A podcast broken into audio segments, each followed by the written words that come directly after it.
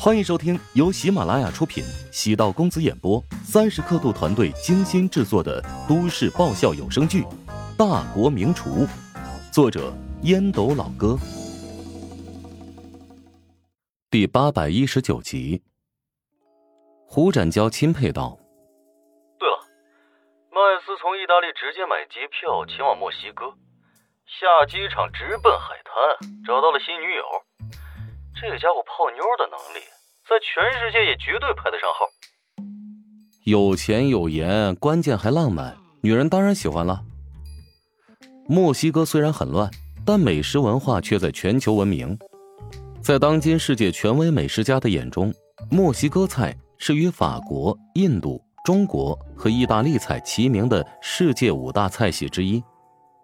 如果秘鲁的美食能达到三星半的水准，墨西哥的美食绝对冲着五星去了。要与墨西哥菜打对台，乔治突然有所期待。甘州省会靠近主城的某高档小区内，一男一女围坐在餐桌前，桌上有几样家常小菜，还有两只盛着浅浅红酒的高脚杯，中间摆着增加气氛的蜡烛。男人面若冠玉，浓眉醒目，气派轩昂。女人娇俏妩媚，眸光似水，脉脉含情。男子微笑问道：“我弄的这几样小菜如何呀？”“不错，只是跟乔帮主食堂的那几道菜还是差远了。”赵清雅掩嘴笑了笑，从千里之外远道而来，没有请他在外面吃点甘州的特色菜，而是系上围裙，自己烹饪了几道淮南家常菜。男子失望的叹了口气：“嘿，别小看这几道菜啊！如果明码标价，绝对可以卖出天价。”你别生气呀，我不是逗你玩吗？嗨，为这点小事儿，我至于生气吗？何况我就是要发怒，也是冲着那个姓乔的小子把我女人的嘴巴养刁，搞得我都不好哄了。嘿，谁是你女人？赶紧喊我姐！男子哈哈大笑，突然想起一件事。那个小乔的厨艺不错，我过段时间打算请几个老朋友在燕京聚一聚，正愁找不到办法招待他们呢。要不你帮我约一下？我跟他没见过面，约他怕有些难度。赵清雅脸上露出为难之色，她下意识的想到了黄城，或许以黄城的面子。可以找乔治来办这件事。哦，能请到最好，请不到也就罢了。男子夹了一块东坡肉，他内心深处还是找到了与乔治的差距。说是请那几个哥们吃饭才邀请乔治，其实何尝不是他有点馋乔治的手艺了？只能说大千世界无奇不有，像乔治这样精于烹饪的人才，也能称作一代天骄。见赵清雅拿出手机，准备拨黄成的电话，男子拦住了他：“急什么呀？等吃完饭再忙其他事情。”你呀，越来越霸道，管得越来越多。赵清雅拍掉了男子的手掌，男子缩回手，似有所思：“没办法，身处这个位置和环境，潜移默化的变成了这般。”黄成在下班路上。接到了赵清雅的电话，蜘蛛科技被宏达集团收购之后，黄成如今摇身一变成了集团旗下智能板块的总负责人。黄成神经紧绷的说：“哎，董事长，有什么事儿啊？老黄，我有件事想要拜托你，你跟乔帮主食堂的老板是不是很熟啊？我呀想请你帮忙，邀请他给我一个朋友准备一餐家宴。”价格随便他开，不知可否？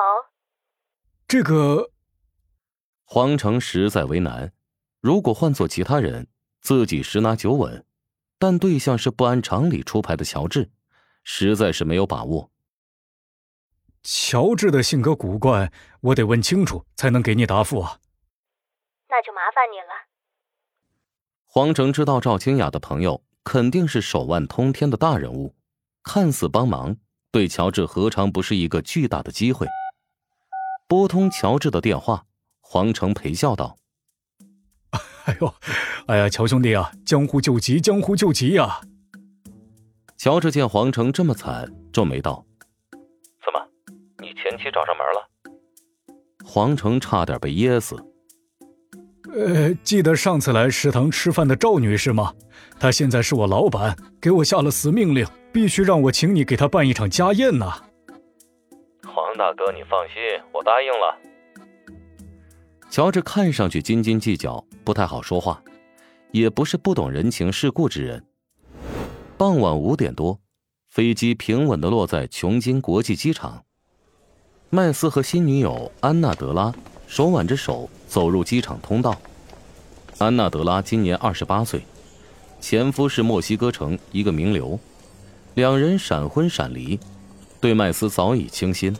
得知他和上一任女友离婚之后，迅速发起主动攻势，与麦斯成为了情侣。麦斯对安娜德拉也很倾慕，之前有过追求她的冲动，但安娜德拉太过于美艳，以至于麦斯没有把握。安娜德拉穿着紧身吊带裙，丰腴的身体随时炸衣而出，惹来无数男女的侧目。更为魔鬼的是安娜德拉的魔鬼脸蛋。一个巴掌大小，五官分明，有点中西混血，加上健康的小麦色，性感撩人。取了行李，迈出接机口，有人主动迎了过来。请问是麦斯先生吗？我们是国际烹饪协会国际烹饪联赛会务组的工作人员，我们负责接待你此次的行程。我叫麦克。麦斯微笑，绅士的与他握手。你好，这位是我的女朋友，安娜德拉。安娜德拉与麦克礼貌微笑。麦克安排随行人员从他俩手中接过了行李箱。此次行程有什么特殊需求，可以随时与我联系。听说华夏很危险，所有人不许到处活动，否则就会被抓起来，是吗？哈哈，女士，你还真是可爱。了解的信息太片面了。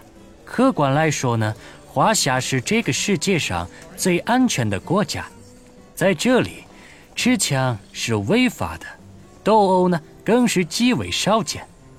我想你可以让麦斯带着你在凌晨一两点在市中心走一圈，会发现爱上这里的任何一座城市。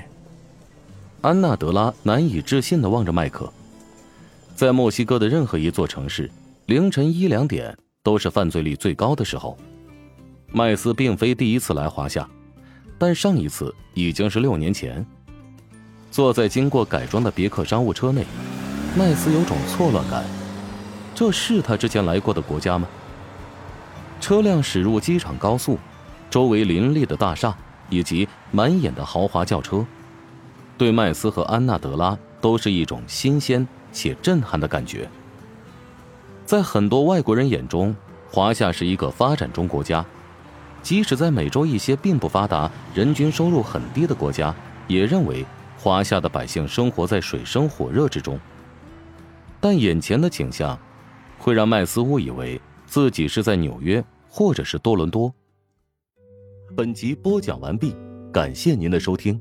如果喜欢本书，请订阅并关注主播。喜马拉雅铁三角将为你带来更多精彩内容。